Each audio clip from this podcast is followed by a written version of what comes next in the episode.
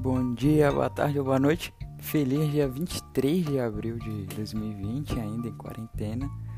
Hoje aqui um dia de quinta-feira, gravando isso aqui pela manhã.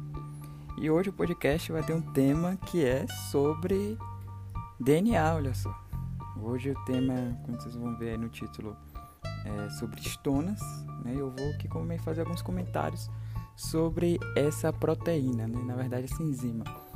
E quando a gente já começa a falar de estona e fala que ela é uma enzima, não sei na cabeça de vocês, mas para mim, enzima sempre era aquela coisa que fazia necessariamente reações químicas, tem que fazer para acelerar e tal as reações.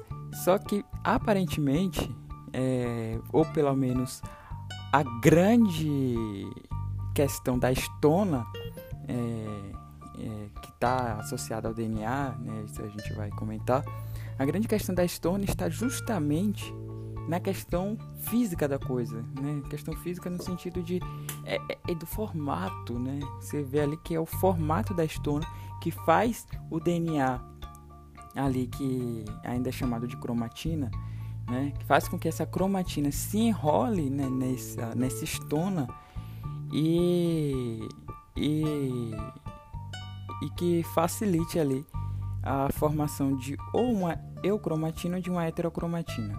E é aí que tá que a gente vai, vai comentar agora. Associação entre oito estonas, que são essas proteínas, essas enzimas, que fazem o DNA se enrolar. Esse DNA ainda é chamado de cromatina. Esse, então esse DNA é chamado de cromatina ainda. Essa cromatina se enrola nas estonas e o espaço diminui. Esse espaço que fica diminuído é, entre associações de estonas, né? É, vou aqui falar. Vamos lá, para ficar mais claro. Oito estonas juntinhas, mais essa cromatina enrolada, formam o que a gente chama de núcleo somo. A, a, o espaço entre dois nucleossomos ele pode ser chamado de é, o, o, DNA que fica entre eles dois pode ser chamado de eucromatina ou de heterocromatina. E aí a gente vai conversar sobre isso agora.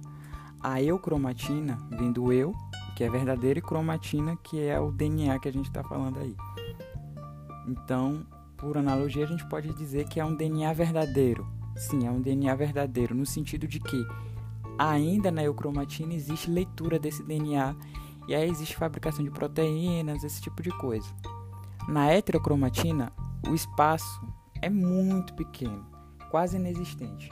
Então não existe como se ler esse DNA, entendeu? Então não há leitura desse DNA. Por isso que é chamado de heterocromatina, não vai haver formação de proteína nem nada disso.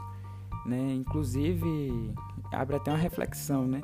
Será que naquela fase né, que os cromossomos estão se condensando, que é na prófase da, da, da mitose, da meiose, enfim, na prófase. Será que, na verdade, o que vai acontecendo ali é aquela, aquele, aquela condensação seria o, a presença mais forte, digamos assim, da heterocromatina? É, fica essa reflexão aí. Eu acredito que tenha a ver, né? Mas, enfim, fica só a reflexão.